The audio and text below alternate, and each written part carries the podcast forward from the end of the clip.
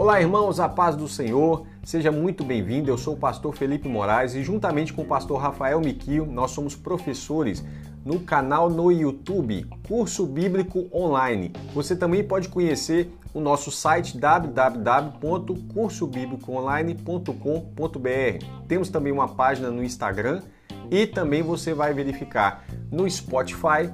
A gente tem é, um canal no Spotify para podcast além de um canal no Telegram. Seja muito bem-vindo e sempre leia as, a descrição. Debaixo de todo o nosso conteúdo, a gente deixa uma descrição com informações preciosas, ok?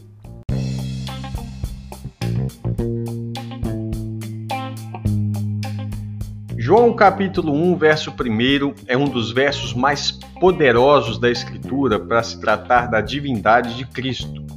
Está escrito assim: no princípio era o Verbo.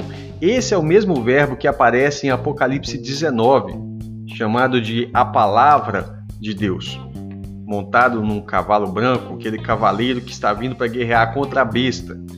No princípio era o Verbo, e o Verbo estava com, o Verbo estava com Deus. E o Verbo era Deus. Ele, o Verbo, estava no princípio com Deus. Então nós temos aqui algo muito importante, muito sólido e muito e fundamental para a cristologia. No princípio era o Verbo e o Verbo estava com Deus. Estar com Deus não significa santidade, ou seja, não significa divindade. Por quê? Porque os serafins também estão com Deus, os, existem anjos que estão com Deus, e toda uma, uma, uma hoste celestial que acompanha Deus. E nem por isso eles são deuses, certo? No sentido pleno da palavra. Mas aqui diz o seguinte: no princípio era o Verbo, e o Verbo estava com Deus, ou seja, fazia companhia face a face com Deus, e o Verbo era Deus. Aqui sim nós temos uma afirmação muito poderosa, porque não só o Verbo estava com Deus, mas o Verbo era Deus. Ele, o Verbo, estava no princípio com Deus. Todas as coisas foram feitas por intermédio dele. Dele quem? Do Verbo. Todas as coisas foram feitas por meio de do Verbo. E sem ele, olha a importância do Verbo. Sem ele, nada do que foi feito se fez. Agora, o mais interessante é você perceber que no verso 14 o verso 1 vai falar sobre o verbo, sobre a divindade do verbo, o verbo como Deus.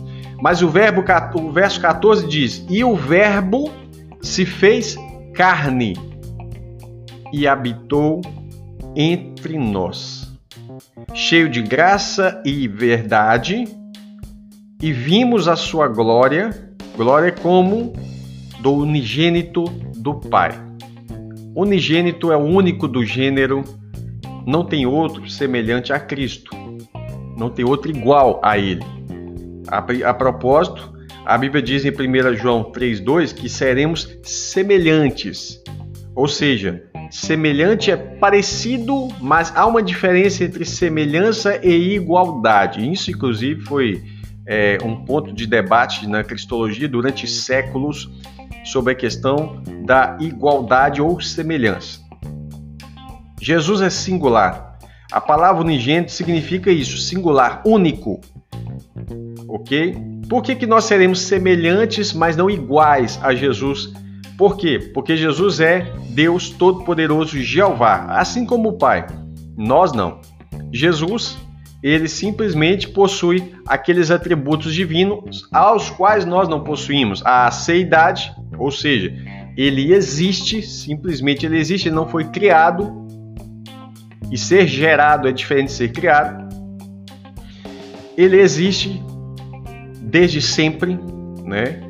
Ele não depende de da sua criação ou de alguém para que ele viva. E Jesus tem onipresença, onisciência e onipotência. A sua onipresença, precisamos lembrar que ele desfruta tanto da transcendência divina como também da imanência divina. Jesus é o Verbo, ele também é o Alfa e o Ômega, o princípio e o fim, o primeiro e o último. Jesus sempre foi. É interessante você notar que em Colossenses capítulo 1, no verso 16, diz que pois nele foram criadas todas as coisas no céu e na terra. Tudo foi criado por meio dele e para ele. Não só foi criado por meio dele, como está escrito em João, mas também foi criado para ele. Colossenses 1,16. Então Jesus não passa a existir simplesmente quando, né? Vamos dizer assim, quando ele entra, o Espírito vem no ventre de Maria. Não ele já existia antes da própria criação. E como que ele existia? No princípio era o verbo. Só que esse princípio é o princípio, vamos dizer assim, de eternidade passada. Antes de que tudo fosse criado. E o verbo estava com Deus e o verbo era Deus, todas as coisas foram feitas por ele. E sem ele nada do que foi feito se fez. Isso já quebra a ideia do evolucionismo, que as coisas foram se fazendo e não. Nada do que foi feito se fez como que a palavra é atual, né? Então, assim, como que Deus trouxe à existência todas as coisas? Pela palavra, pelo verbo. Tudo foi feito por meio dele e para ele. Então, Deus fala, irmãos, 12 vezes no Gênesis. Quando você pega o Gênesis ali, os primeiros capítulos, Deus fala 12 vezes trazendo à existência as coisas. E é interessante porque o salmista fala no Salmo 33, verso 6 e no verso 9 ele vai dizer assim: que os céus, por sua palavra, se fizeram. Ou vamos dizer assim, os céus por seu logos, né? O verbo, por seu verbo se fizeram. Pois ele falou e tudo se fez. Ele ordenou e tudo passou a existir. Então por que, que Jesus é chamado assim de palavra? Porque as nossas palavras, elas, elas fazem o quê? elas revelam o nosso coração, a nossa mente, o nosso caráter. As nossas palavras é aquilo que a gente solta, né? Da, da boca para fora, é aquilo que nós estamos falando de nós. A Bíblia fala que nós falamos do que está cheio o nosso coração. Então Jesus é chamado de Verbo porque Deus é o Criador. Olha que coisa linda. Quando Deus é o Criador, o Verbo de Deus é Criador. E o Verbo quem é? A palavra é Cristo. Cristo é a palavra criadora de Deus. Então, assim, da mesma forma, Cristo está nos revelando o coração, a mente, o caráter de Deus. Porque Deus criou todas as coisas boas. Ele fala de Deus que tudo era bom, né? Então, assim, Jesus ele é Deus, o Deus eterno e único Salvador dos pecadores. A gente vê isso. O Verbo era Deus. Qualquer pessoa que negar isso, que o Verbo é Deus ou que Cristo é Deus, ele não é verdadeiramente, genuinamente um cristão. Eu vou pegar um texto aqui de João, primeira epístola de João, não é, não é o livro de João que a gente está lendo. No capítulo 4, o verso 1 ao 6, você vai ver que todo aquele que não confessa que Jesus veio em carne, ele não é de Deus, não procede é necessário confessar que Cristo veio em carne. Porque alguns, tentando elevar muito a ideia da divindade de Cristo, esqueceram também da sua humanidade. Ou seja, eles se apegaram na ideia de que o Verbo era Deus, mas se esqueceram de que o Verbo se fez carne. E fazer o contrário também está errado. Tentar ver apenas a humanidade de Cristo e esquecer a sua divindade eterna. Algumas pessoas é, eles acabam vendo tanto a, a, a, humanidade de Cristo, quando o Verbo se faz carne, o ministério de Cristo aqui na terra foi sempre mostrar Deus aos homens, que eles se esquecem de que esse que mostra também estava lá. Então, assim, nós precisamos estar atentos a esses detalhes. Porque Jesus sempre esteve com o Pai. Então, quando fala assim, a frase assim, é, e o Verbo estava com, estava com Deus significa literalmente que ele estava ali face a face, fala da intimidade dele com o Pai. Essa intimidade é aquilo que a gente vê, por exemplo, em João, capítulo 1, no verso 18. Ninguém jamais viu a Deus. O Deus unigênito, o Filho unigênito que está no seio do Pai, é quem o revelou. Então, esse é aquele que desfruta de uma intimidade absoluta em relação ao Pai, face a face. Ele estava com Deus, né? Você vai ver que lá João está falando assim, o filho que está no seio do Pai. Agora, é, isso fala da comunhão dele com o Pai. Mas ele não só estava com Deus, como ele também era Deus. Isso é muito rico, mas é muito rico. É, quando, quando se trata do seu ministério terreno, você tem que lembrar que ele esvaziou-se a si mesmo, veio aquele que estava na forma de Deus, agora ele assume a forma de servo, ou seja, ele assume um corpo humano. Isso é chamado de encarnação. Não confunda com a doutrina espírita, que não é bíblica, chamada reencarnação. Não é isso. É só encarnação. A encarnação é quando o verbo se encarna, ou seja, o verbo se fez carne. Quando o verbo estava aqui humilhado na forma de servo, o servo ele está para servir. O servo nunca aponta para si, ele aponta para o seu Senhor. Então o que, que ele está fazendo aqui? Ele está aqui como o último Adão e na figura ele está fazendo o que exatamente Adão deveria ter feito, que é sempre apontar e glorificar a Deus. Então Jesus aqui, ele vive pela causa do Pai, certo? Ele juntamente com o Pai faz o trabalho do ministério. A Bíblia deixa isso claro.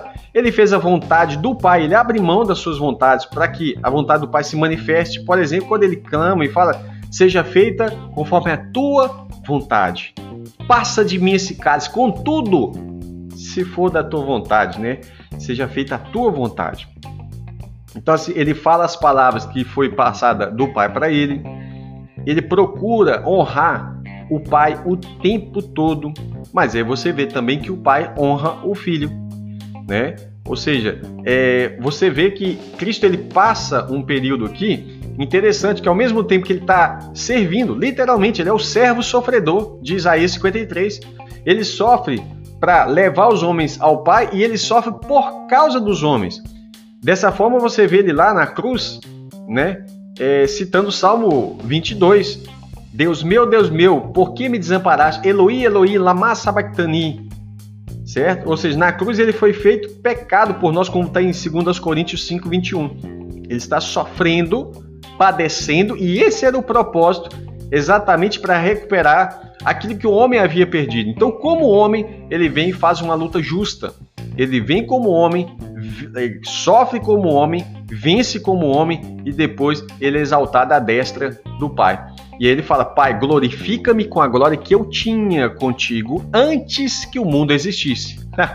Aí você está atento agora que Cristo não está surgindo no ventre de Maria. Glorifica-me com aquela glória que eu tinha contigo antes que o mundo existisse. Ah, mas Deus não divide a glória dele com ninguém, ele não divide com ninguém que não seja o seu filho, que não seja si mesmo.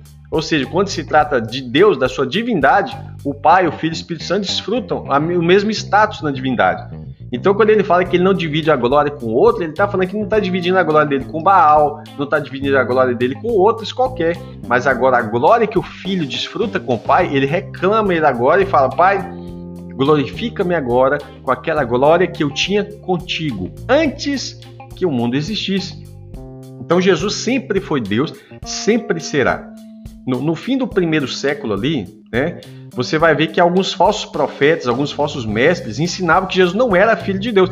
E é por isso que João escreve essa, essa, esse, esse evangelho de João. E qual é o propósito nele? Né? Você vai pegar lá em João 20, verso 31, ele cita os milagres de Jesus, que eram provas, eram sinais de que Cristo era o Messias genuíno. E ele fala: Estes, porém, ou seja, esses milagres, ele, e ele havia dito que muitos outros milagres Jesus fez e que não dava para colocar nem nos livros, encheria o mundo todo, né? Ele faz um hipérbole para que você entenda que Jesus fez muitas coisas que ninguém escreveu sobre isso. Então ele diz: estes, porém, esses milagres foram registrados para que, olha o propósito, para que creais, João 20, verso 31, abre sua Bíblia. Estes, porém, foram registrados para que creais que Jesus é o Cristo, o Filho de Deus e para quê? Duas coisas. Primeiro, para você crer que ele é o Cristo, ele é o Messias prometido e ele é o Filho de Deus. Quando você está falando de filiação aqui, Jesus não é o filho adotivo como nós, ele é o filho unigênito. Ele não é apenas primogênito. Muita gente se esquece disso. Embora ele é primogênito em relação a nós, ele é o primeiro filho, ele também é unigênito, ele é o único, não tem outro igual. Então, vai ter semelhante, mas igual não. Então o que acontece? Quem são semelhantes? Nós. 1 João 3,2. Seremos semelhantes a ele, mas não iguais. Não seremos deuses no sentido pleno a qual Jesus desfruta dessa divindade. Então, vários milagres Jesus havia feito, João 20, 31. Estes, porém, foram registrados para que vocês creiam que Jesus é o Cristo, é o Messias, o Filho de Deus, aquele unigênito, aquele legítimo, e para que? Tem outro propósito que ele anotou todo esse evangelho de João. E para que? Crendo, primeiro eu escrevi para vocês crerem, e que vocês crendo tenhais vida em seu nome. Esse é o nome de Jesus, nome soberano sobre todo nome, a qual todo joelho se dobrará no céu, na terra e debaixo da terra. Esse é o nosso Jesus. Então João tem um propósito. Olha, Jesus dá testemunho que ele é o filho de Deus. Os inimigos, quando estão julgando Jesus, levantam essa questão no julgamento dele. João vai citar que várias testemunhas testificaram que Jesus é Deus vindo em corpo humano.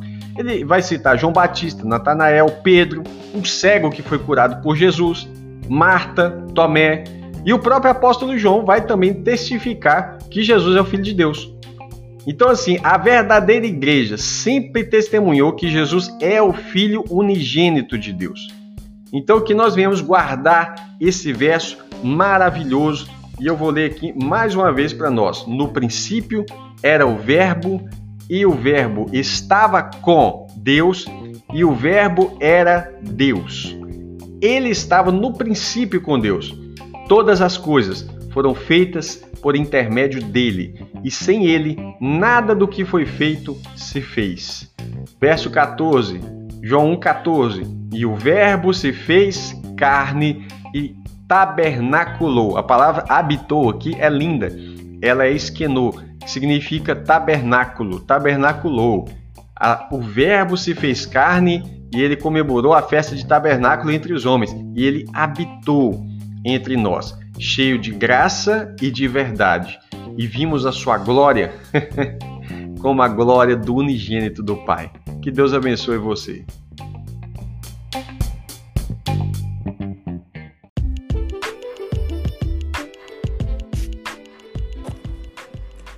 Muito obrigado por você nos acompanhar até aqui. Lembrando para você nos seguir lá no YouTube, canal Curso Bíblico Online. É só digitar lá Curso Bíblico Online. No Instagram também você vai encontrar nossa página.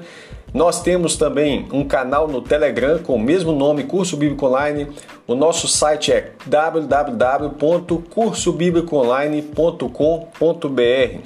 Esperamos que tenha sido uma benção para você mais essa aula né? e Pedimos que ore por nós, Deus te abençoe, compartilhe o conteúdo com outros irmãos para que eles também possam ter acesso. Nós também temos o podcast no Spotify. Deus te abençoe.